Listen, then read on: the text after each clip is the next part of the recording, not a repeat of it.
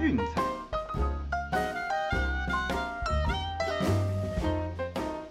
看球赛买运彩，老师教你前往拿白。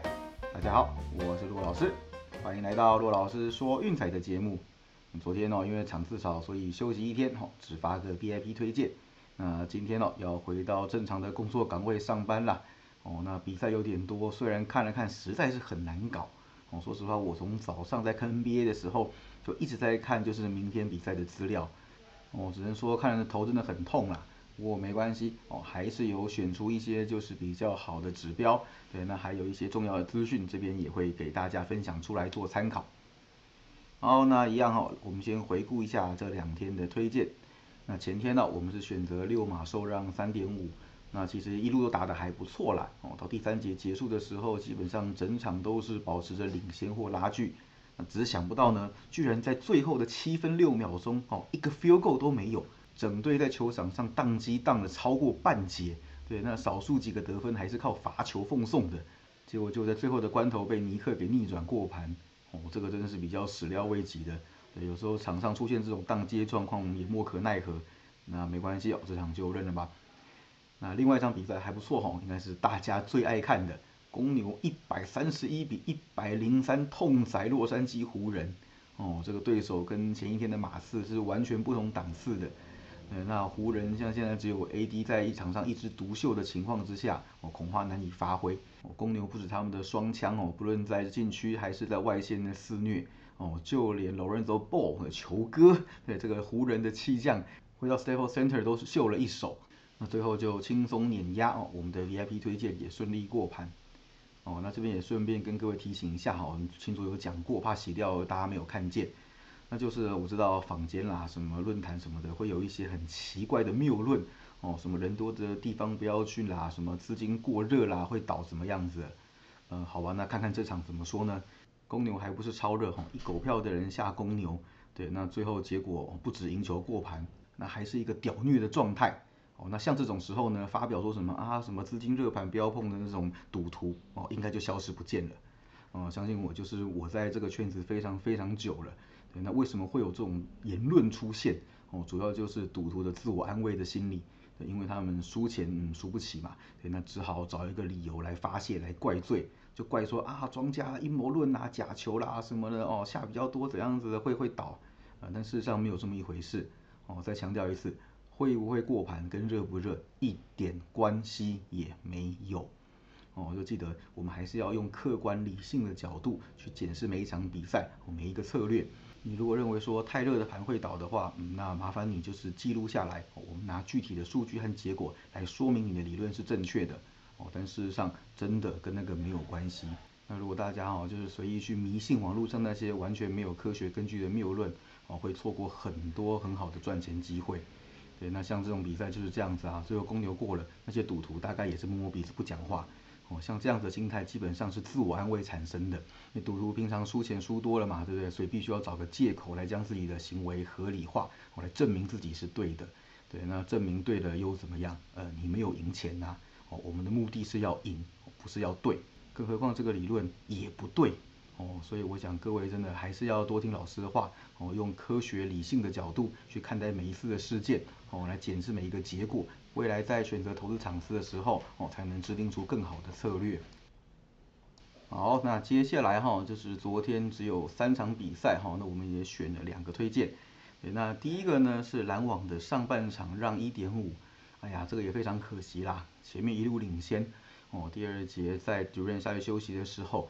居然群龙无首，让勇士一波八比零将比分给逆转，那最后再来一个压哨三分，结果呢这场比赛变成了勇士本季第一次哦在客场上半带着领先结束。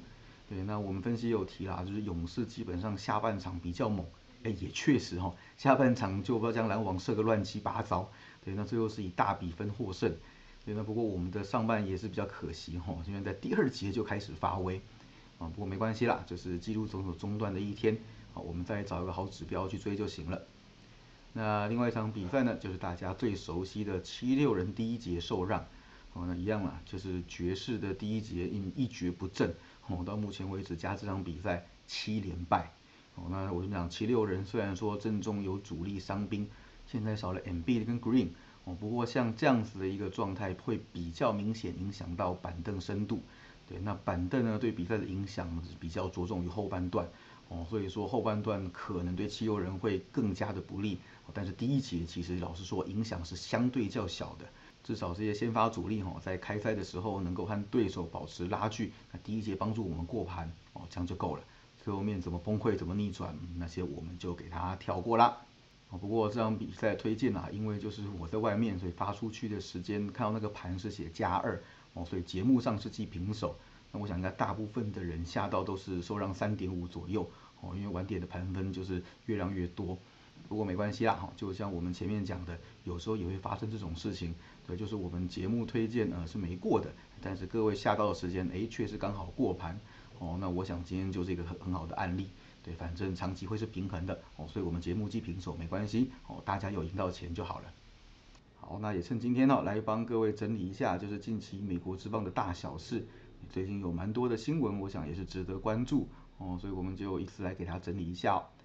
那首先第一个呢，就是蓝鸟和 Jose Brias 签下了七年一点三亿美金的长约。然后用一份相当有诚意的哈肥约来绑住这位前双城王牌，对，那接下来我想大家关注的重点应该就是 Robbie Ray 啦，哦，如果连 Ray 都能够留下的话，哦，这样子的三巨头轮值想必是相当恐怖，加上蓝鸟的暴力打线，啊，我想新的一年球季真的有机会再次挑战季后赛。那另外一个消息呢，则是 Noah Syndergaard 跟天使签下了一年两千一百万的短约。哦，这个只能说大股期待的呃神队友终于要来了。老实说，我觉得这样其实是有点赌博啦。对，毕竟他也算是两年哈，几乎没有在场上投过球。对，今年也只投了短短的两局又下去。对，那天使给他一年，我觉得是合理。但是两千一百万，呃，这个真的是有一点点拼啦。那至于说他们会不会再一次成为盘子呢？呃，我想明年就知道答案啦。那我们当然也是希望雷神能够有很好的谷底反弹，哦，来帮新东家赢球，也帮自己接下来的生涯争取一张更好的合约。那不管怎么样，就是明年春天见分晓了。哦，那另外就是稍早一点的消息哈，就是 Eduardo Rodriguez 红袜的主战投手和老虎签下了五年七千七百万的合约。哦，等于是就是来到了底特律这支重建中的球队，来陪小老弟练兵。对，但是也有机会哦，在未来的几年时间内，就是看着这支球队成长茁壮，啊，再次成为一支有竞争力的队伍。哦，那我想大家应该也很关注啦，老虎接下来会不会把 Verlander 和 Scherzer 给签回来？哦，让这两名已经在外面拿过世界大赛冠军戒指的老将，哦，来凤还巢，来报效母队。哦，这个不是没有可能上演的剧本。对，尤其是 Verlander 今年因伤所苦，所以整季没有出赛。对，那现在呢也需要一个舞台来证明自己的身手。对，那所以我想回到老东家，哎，等于是说还个恩情。哦，那如果说投得出成绩的话，季中再透过交易跑去其他球队，哎，搞不好也是一个不错的选择。哦，那至于说剧本怎么演啊，我们就这个冬天继续看下去了。另外就是个人奖项的部分，那新人王的部分，国联是有红人的 Jonathan India 所夺下。那美联的部分则是由大家最熟悉的 Randy Arozarena 哦摘下这个头衔。这两年有收看季后赛哈，想必大家对 Arozarena 的表现应该是记忆犹新哦，真的是关键时刻经常会神来一棒。去年也打破了新人在季后赛的全垒打记录哦，所以我想这个得奖应该是实至名归，毫无悬念的。那至于说最佳总教练的部分呢，国联的部分是由巨人的 Gabe Kapler 所夺下。哦，那美联则是由光芒的 Kevin Cash 蝉联，那我想这个应该也是在意料之中的事情。哦，Kepler 居然能够在就是用这种啊三十三岁老将所拼凑出来的阵容，哦，带领巨人打打下破队史纪录的单季一百零七胜，这个绝对是大家始料未及的。那另外一边光芒就更不用讲啦，哦，连续用这样子新人菜鸟的阵容，在资源极度有限，又身处一级占据美东的情况下。还能够完成二连霸，而且还有单季百胜这样子的队史成就，我想这样子的头衔得来是实至名归的。好，那以上就是近期的大联盟重点，那接下来还有年度 MVP 以及赛扬奖的决选，到时候也会再替各位整理更新啦。好，那进入今天单场分析的重点哦。为什么说 NBA 的比赛很头痛哦？我们来跟各位先解释一下，我们跳过的比赛就知道为什么了。那首先第一场比赛哈是巫师对黄蜂，那我知道大部分的趋势都是小分哦，而且近期两队也是小分居多。但是大家看仔细一点哦，这两支球队可以说是矛盾之争。巫师今年哈在送走了 Westbrook，然后并且做了阵容一些补强之后，哦现在的风格已经跟去年截然不同了。对，防守已经再也不是像去年那样向对手予取予求。对，目前不论是三分球被命中率哦，还有整体的 field goal 命中率，都是全联盟最优的。而且平均一场比赛只掉一百零三点五分，这个也是排名第七名，相当的出色。攻击节奏，这是平均每场比赛九十九点五个球权哦，这个排名二十二在后段班哦。那反观黄蜂呢，平均每场比赛的失分是一百一十五点一，呃，全联盟垫底。那攻击节奏是一百零四点五个球权，这个是全联盟第二多的。那趋势的部分，我想啊，参考价值其实相当的有限哦，毕竟阵容两边都有经过一定程度的翻新，而且你看这个盘分，过去都是两百二、两百三的那种，今年开到两百一十四点五哦，所以我想这个应该是完全不同比赛的概念，对，所以说嗯，看起来是有连续小分的趋势哦，不过我建议这场比赛还是放掉。那至于说另外一个该放掉呢，是六马第一节。对，你看最近我们经常在追的六马第一节打，对，因为他们的第一节过盘率其实和七六人差不多高，呃，但是活塞就专门搞这种东西啦，不知道为什么活塞账面的数据很差很差，没有错哦，但是遇到强队就专搞第一节，你看今年两次就是让七六人第一节输盘，哦，那面对六马哦，最近七次的交手，第一节的让分盘战绩是五胜两败，哦，而且今年呢第一节赢哪些球队？呃，两次七六人，一次篮网，一次火箭，再来就是公牛，真的是很搞，完全捉摸不定的一支球队。你看，几乎都是在搞这些强队，所以我想这场比赛哈，大家还是忍痛跳过一次。那第一节我们就先不碰了。那另外一个要跳过呢哈，就是灰狼的第四节对家。对，那我们上一场比赛对太阳的时候，其实已经跳过一场，哎，好险哦，真的不止说全场太阳是进洞，连第四节都输一分。哦，所以目前为止，灰狼已经是第四节的三连胜。那就像我们前一阵子就跟各位分享过追连续趋势的策略一样，哦，看到这种时候建议停下来，哦，看个几场，说有没有让这个趋势能够再延续下去。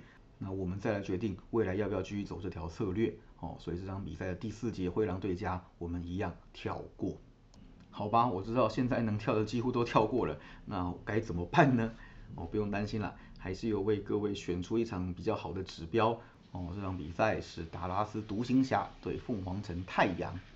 那为什么会选这场呢？主要是当自己确定哦这场比赛将不会先发上阵哦。那这件事情对独行侠来说可是非常严重的。我们都知道，其实独行侠目前的打法就是以东契奇为主，对东契奇跟他快乐的好朋友。那我们从数据上也看得出来哦，东契奇平均每场比赛的得分是二十四点九。对，那第二名的 Posingis 是十九点三，哦，其实把东契奇拿掉之后，那事实上啊，只有三个人平均每场比赛的得分是上双的，哦，那剩下的其实嗯差距都有点点大。那反而太阳这边呢，其实战力算是比较完整平均，而且甚至平均到板凳去的。先发五人除了 Crowder 之外，哈，平均得分都能够上双。就算延伸到板凳，哦，Kaminsky、McGee 还有 Payne，哦，他们的平均得分都有十以上或接近十，哦，所以说太阳的整体战力是非常非常平均有效率的。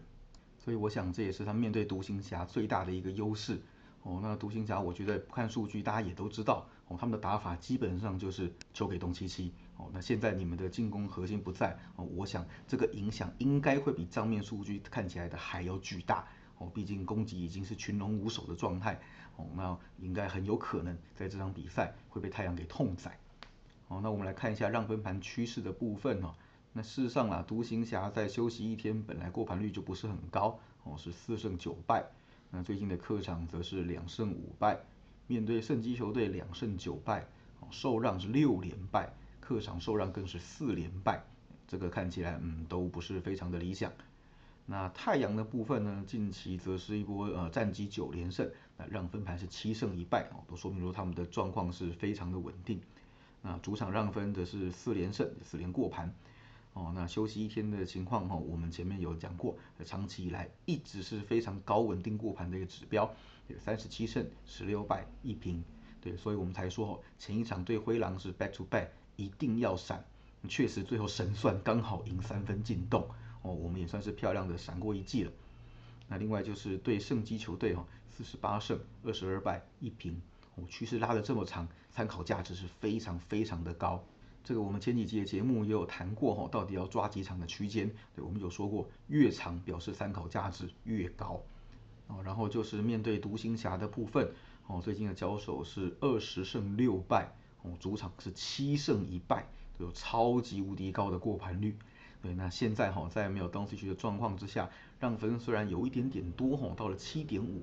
那不过我们依然是看好太阳能够在主场痛宰独行侠，顺利取得过盘以及十连胜。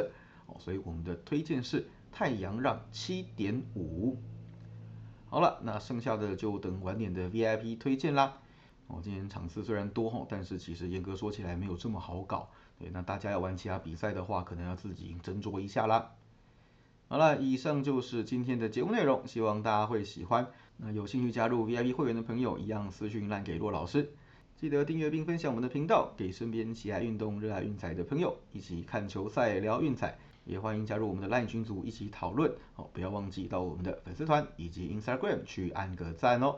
我是骆老师，我们明天见，拜拜。